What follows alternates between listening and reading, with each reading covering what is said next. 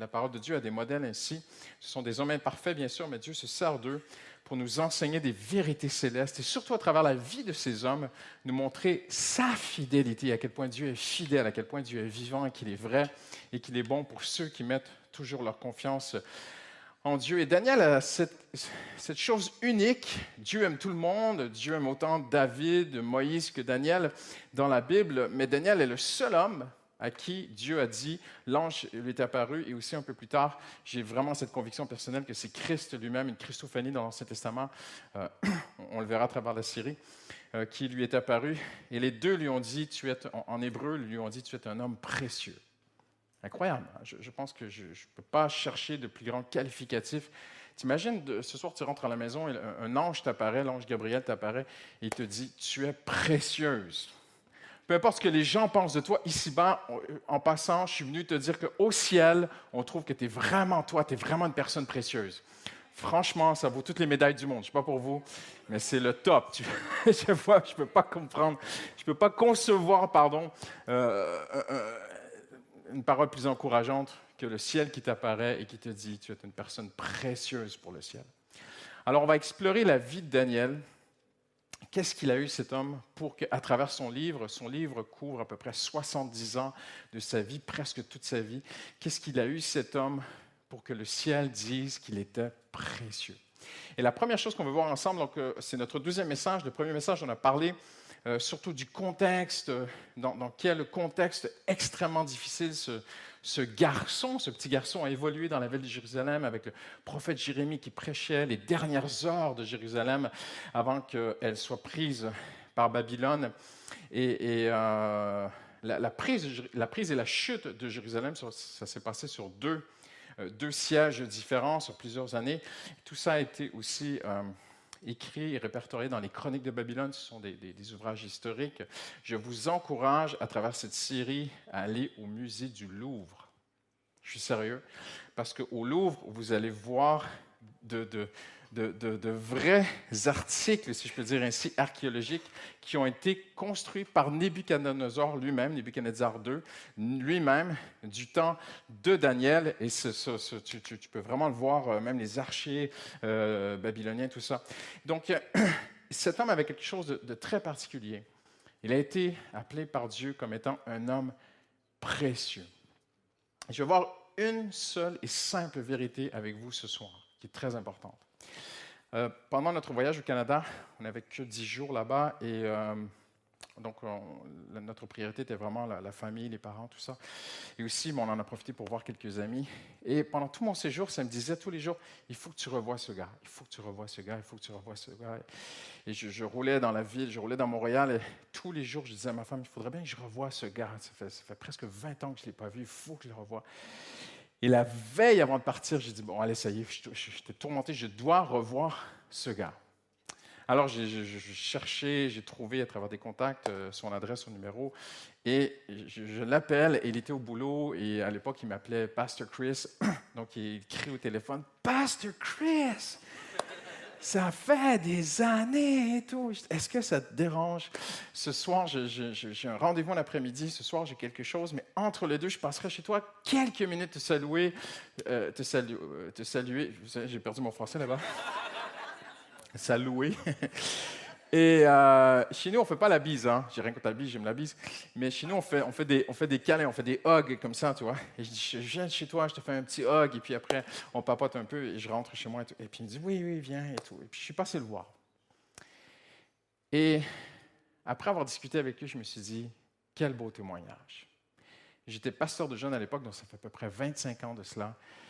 Et euh, dans mon petit groupe de jeunes est arrivé un grand jeune homme.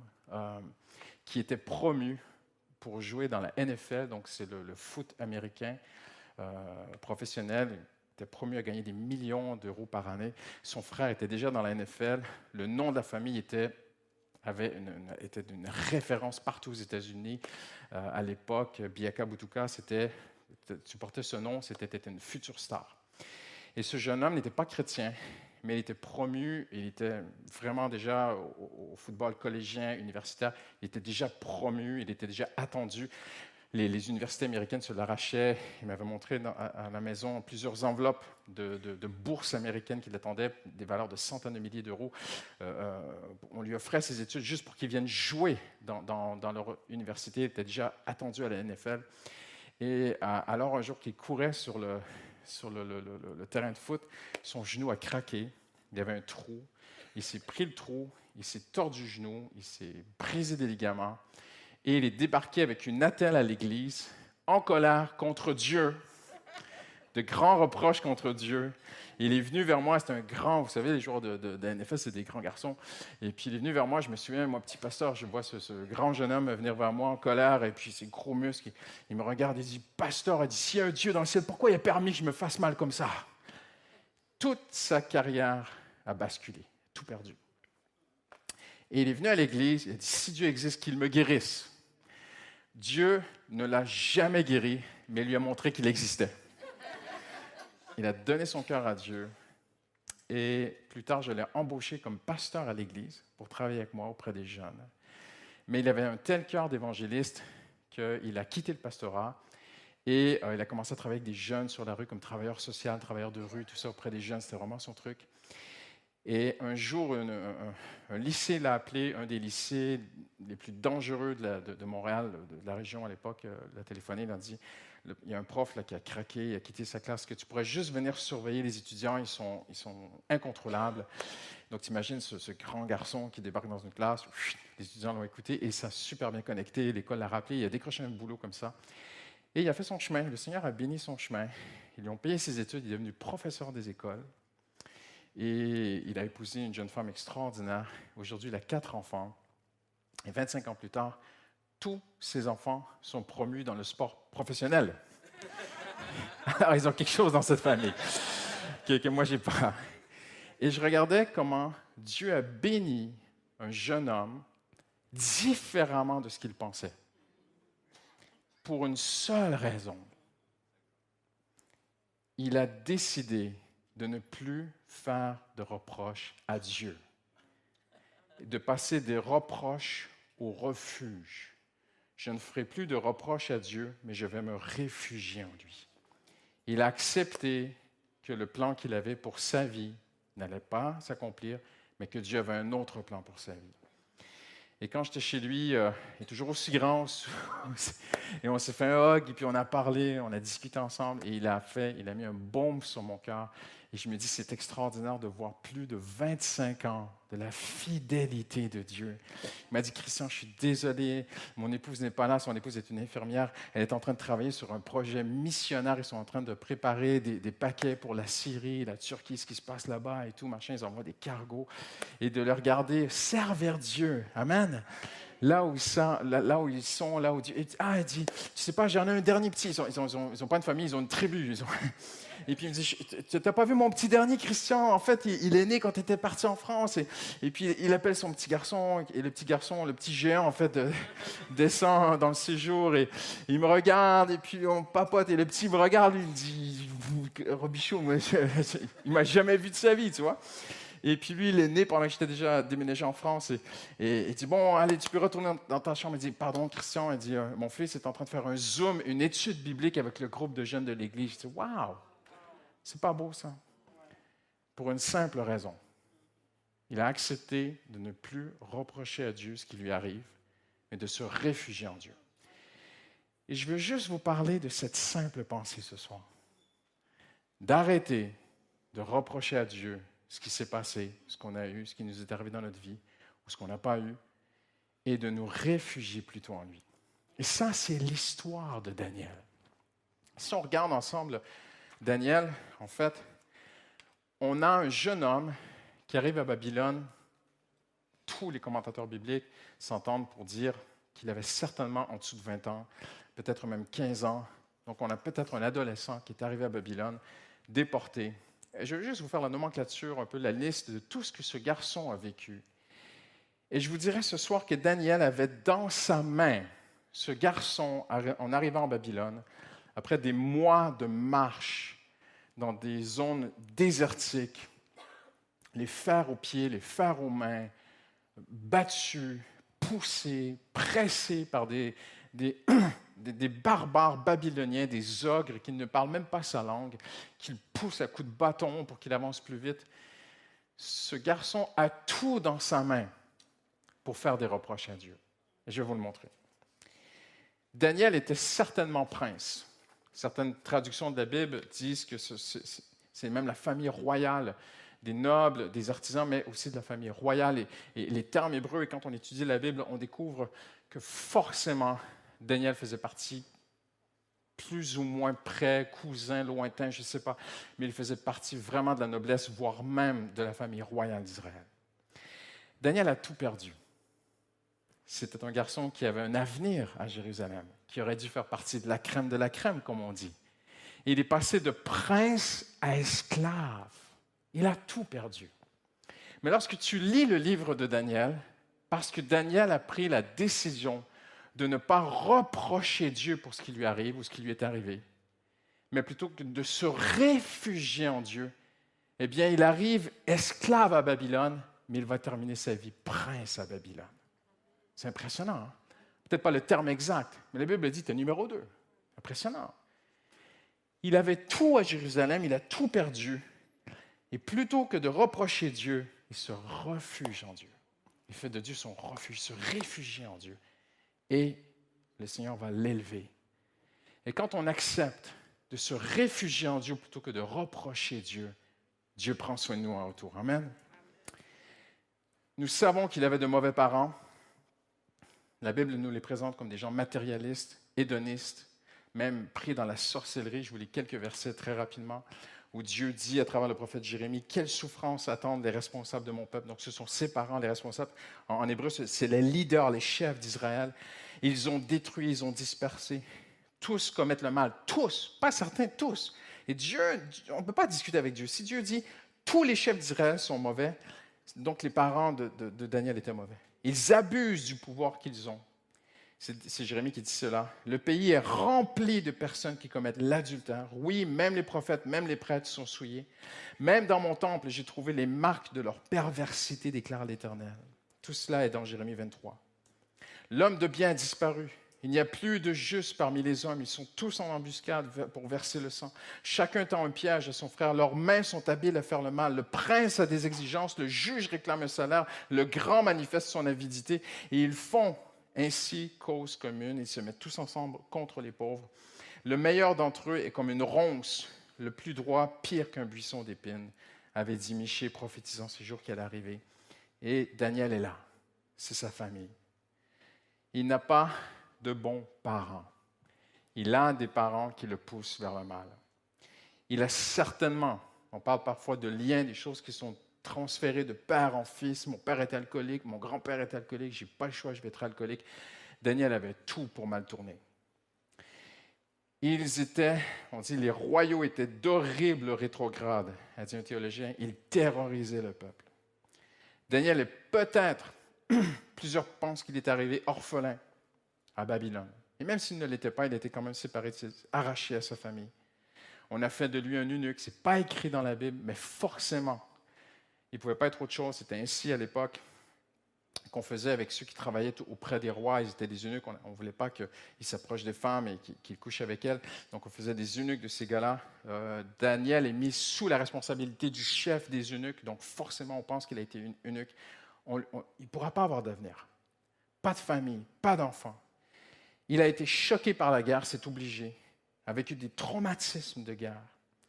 Tous les chefs des prêtres et le peuple ont multiplié leurs infidélités, les choses abominables devant Dieu.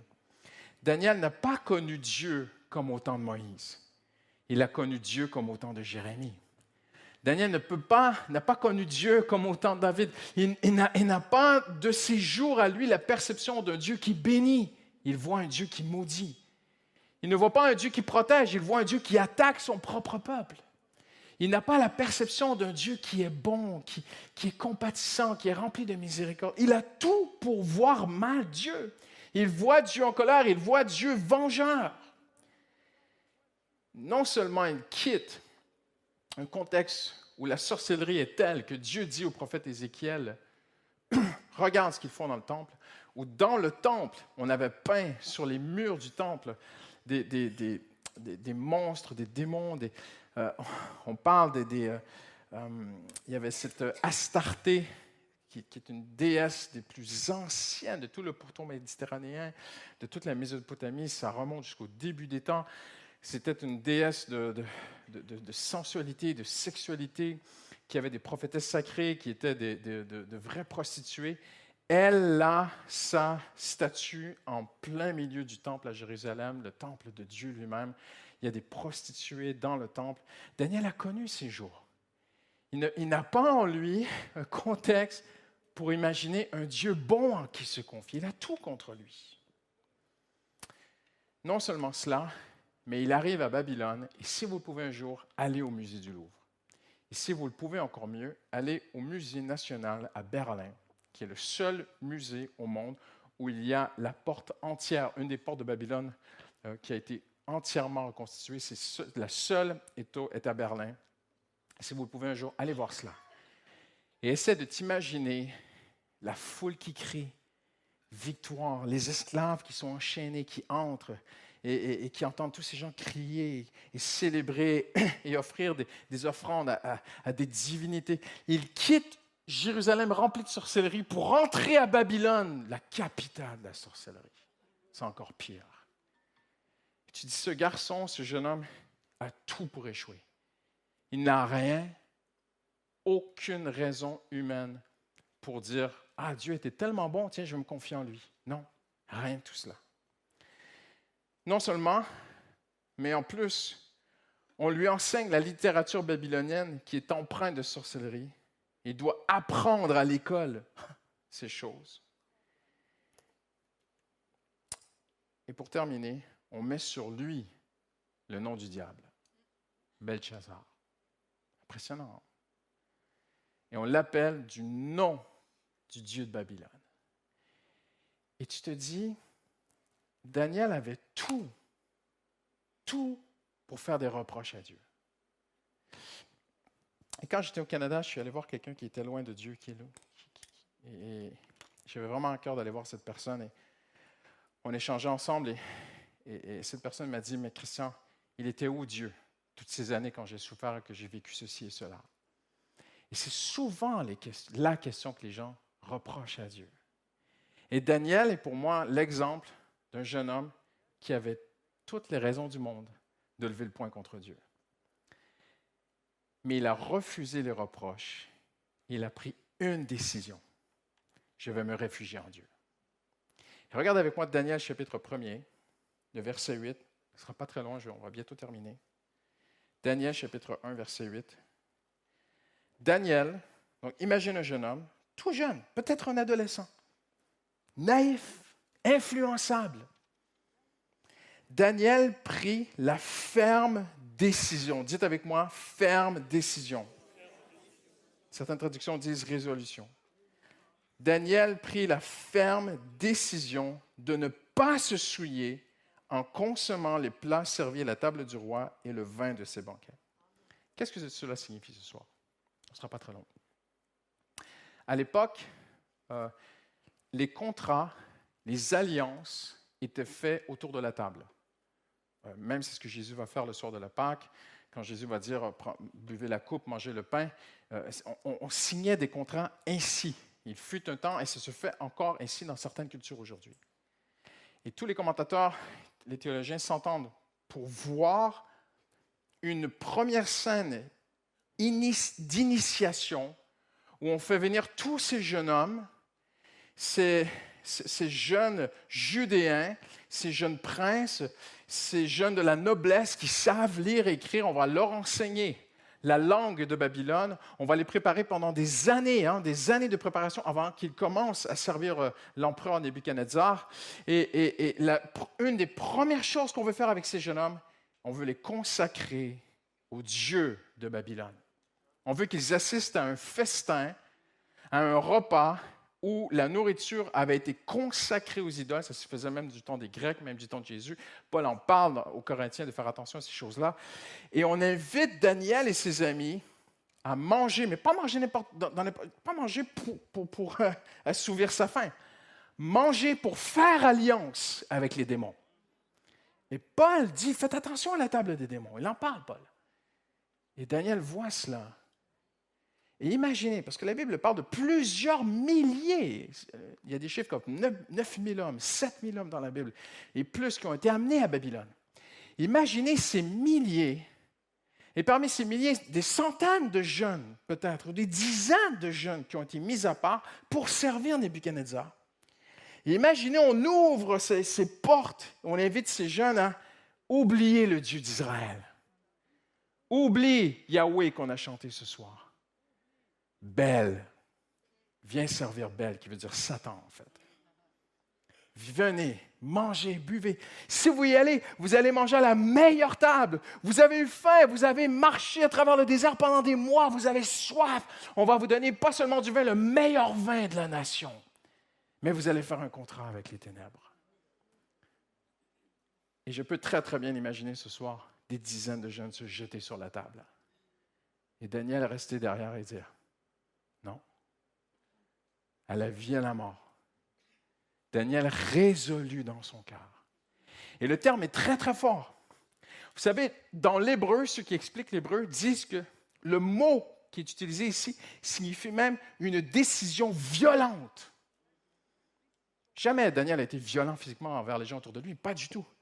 Mais envers lui-même. Non. Un violent non secret dans son cœur. Et le terme peut se traduire ainsi. Daniel se mit violemment dans la tête. Impressionnant, hein? On peut faire des appels, parfois prier pour les gens, et ces choses-là sont très importantes aussi. Mais j'ai vu des gens s'approcher, venir à Christ, pleurer toutes les larmes de leur corps et retourner à leur péché. Et j'ai vu des gens pas pleurer, rien dire, mais suivre Jésus avec une décision incroyable. Et ça, mon ami, ni le ciel ni l'enfer ne peut le faire pour toi. Dieu a donné à l'homme la capacité de dire, je ne veux pas reprocher Dieu pour tout ce qui m'est arrivé dans la vie ou tout ce que je n'ai pas eu dans ma vie.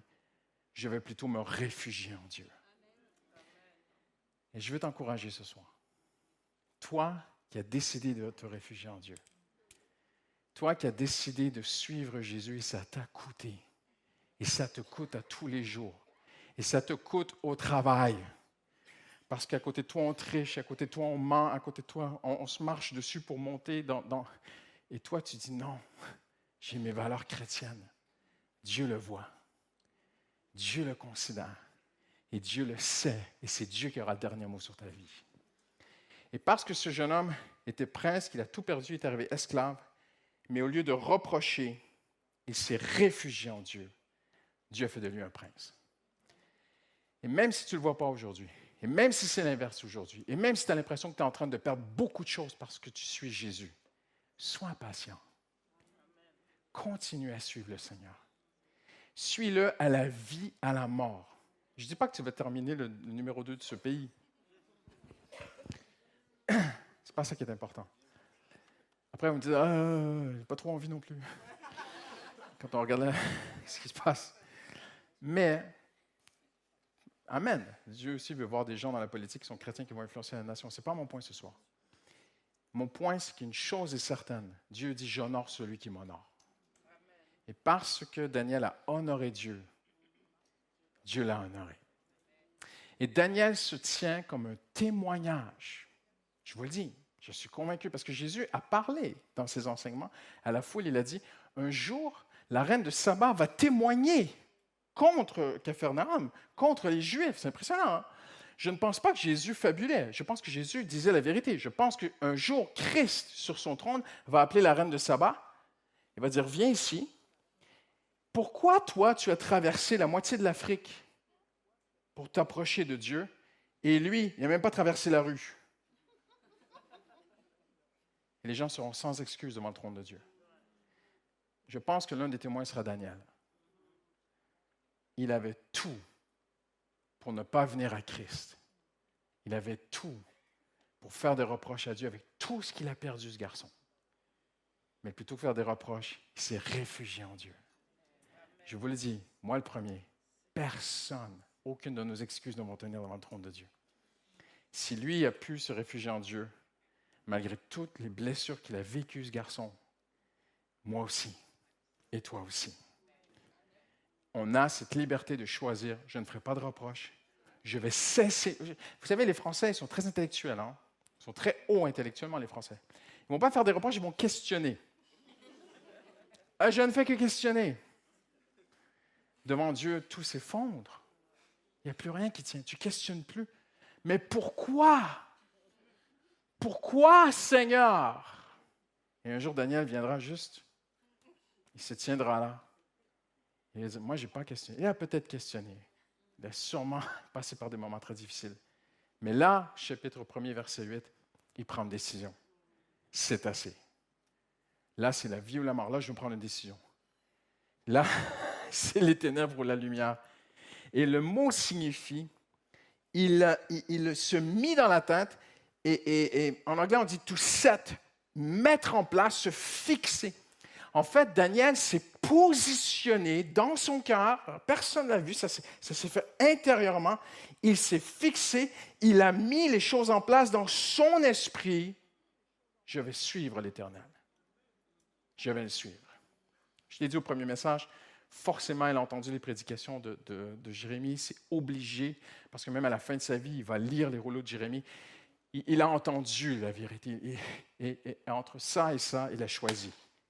Il a choisi, pas le mensonge, la vérité. Pas les faux prophètes, le vrai prophète. Pas la facilité, la difficulté. Je serai seul, mais je vais suivre le Seigneur. Et là où tu es, beaucoup de chrétiens aujourd'hui sont seuls au travail, dans leur famille, dans leur contexte. Mais Dieu est avec toi. Tu es seul, mais tu es un Daniel. Tu es un ambassadeur de Christ. Tu es une lumière dans les ténèbres. Tu es une torche de vie là où Dieu t'a placé. Mais il faut une seule chose. Une seule chose. On pourrait parler de l'importance de la prière ce soir. On pourrait parler de beaucoup de choses dont la Bible en parle. Mais ici, une seule décision a libéré Daniel de tout. C'est incroyable quand on y pense ce soir.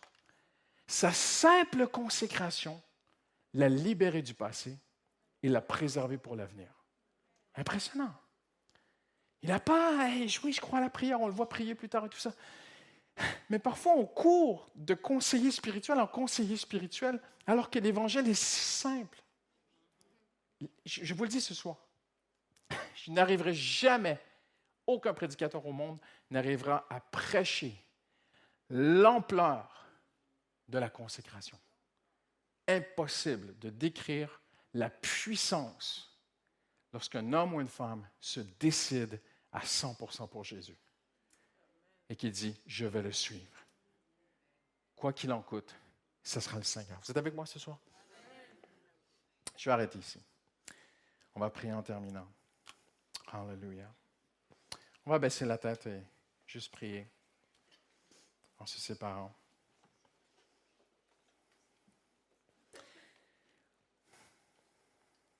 Avant qu'on se laisse ce soir, si Dieu a pu prouver sa fidélité à travers la vie de Daniel, c'est parce que Daniel a pris une décision, résolue dans son cœur de ne pas se souiller sans compromis et une pleine consécration à Dieu. Alors, juste avant qu'on se laisse ce soir, je prie pour deux personnes que le Seigneur a, placées sur mon cœur.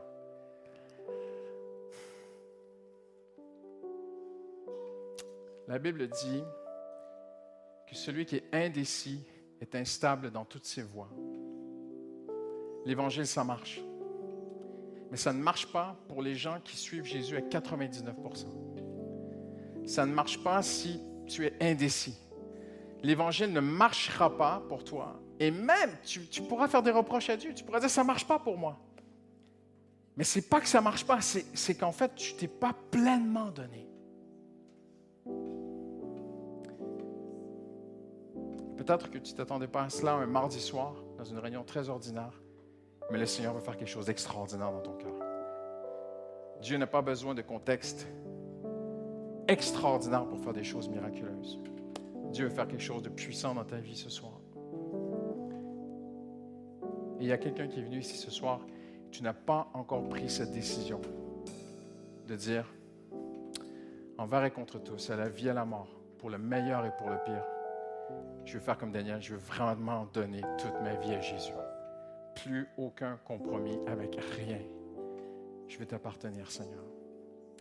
Alors que tout le monde a la tête baissée, les yeux fermés, j'aimerais juste que tu lèves ta main, pas pour moi, mais pour Jésus. Tu lui dis, Seigneur, je veux enlever tout compromis de mon cœur, Seigneur. Tout, tout, tout, tout, tout enlever, Seigneur. S'il y a quoi que ce soit, Seigneur, le Seigneur voit ta main ce soir. Aucun compromis. Daniel a mis les choses en place. Et Seigneur, tu vois toutes ces mains qui se lèvent ce soir. Et à toi qui as levé ta main, il faut que tu saches une chose. C'est que Daniel a pris des décisions qui lui ont coûté après. Il est allé voir des gens qui lui ont dit non, moi je touche pas à ça, moi je ferai pas ça. Tu vas peut-être perdre un travail, tu vas peut-être perdre un projet, tu vas peut-être perdre de l'argent, tu vas peut-être perdre des relations, tu vas peut-être perdre des amis. Daniel a j'aimerais te dire, tu vas tout gagner. Seigneur, tu vois ces mains ce soir. Hallelujah. Merci, vous pouvez baisser la main. Je vais prier pour une deuxième personne ici ce soir. Tu as tout donné pour Jésus. Mais là, là, c'est vraiment difficile.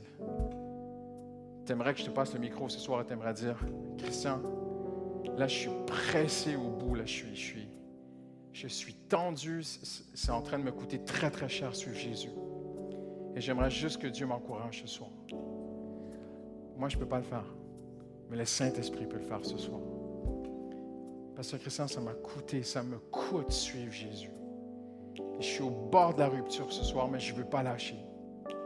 Mais je suis au bord. J'aimerais juste que tu lèves ta main. Je ne veux pas te livrer en spectacle. Seigneur, tu vois ces mains qui se lèvent. Tu vois ces mains qui se lèvent, Seigneur. Hallelujah. Hallelujah. Tu dis, Seigneur, prends ma main, Seigneur. Je ne veux pas te lâcher, Seigneur. Tiens-moi, Seigneur. Au nom de Jésus. Hallelujah,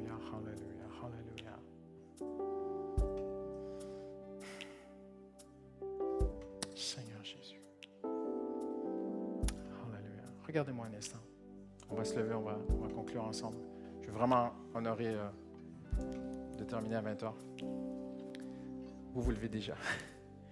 Regardez-moi un instant en terminant. Le Seigneur m'a demandé de dire ceci en terminant. Et hésité à le dire, mais je vais le dire. Plusieurs connaissent le, témoignage de mon épouse Justine. Quand Justine avait 10 ans, 9-10 ans, trois jeunes hommes l'ont pris, l'ont emmené dans les bois, l'ont abusé, l'ont traumatisé. Je n'irai pas plus loin dans les détails. Et ma femme a été, petite fille, a été profondément traumatisée. Et elle me disait, Christian, la première réaction que j'ai eue, c'était le suicide. L'enfant de 9 ans voulait se suicider, t'imagines? Elle, elle contemplait la mort. Sa mère a été invitée dans une église et la petite fille de 9-10 ans a entendu parler de Jésus. Et Justine, à 10 ans, a donné son cœur à Jésus. Et tous les esprits de mort sont partis. Le Seigneur l'a guéri, complètement guéri, délivré. De tout ce qu'elle a pu vivre comme traumatisme, le Seigneur a fait des choses extraordinaires dans son cœur. Et aujourd'hui, ma femme est invitée presque partout pour partager comment Jésus guérit les cœurs. Elle aurait pu reprocher Dieu. Voyez-vous ce que je veux dire? Voyez-vous où je veux arriver là? Voyez où je veux arriver? Ma femme aurait pu dire à Dieu, T'étais où? Tu où à ce moment-là, quand j'étais petite, fragile et sans protection? Où étais-tu? Elle aurait pu lever le point. Et je ne dis pas qu'elle l'a jamais fait. Mais à un moment donné, elle a choisi de ne plus reprocher Dieu, mais de se réfugier en Dieu.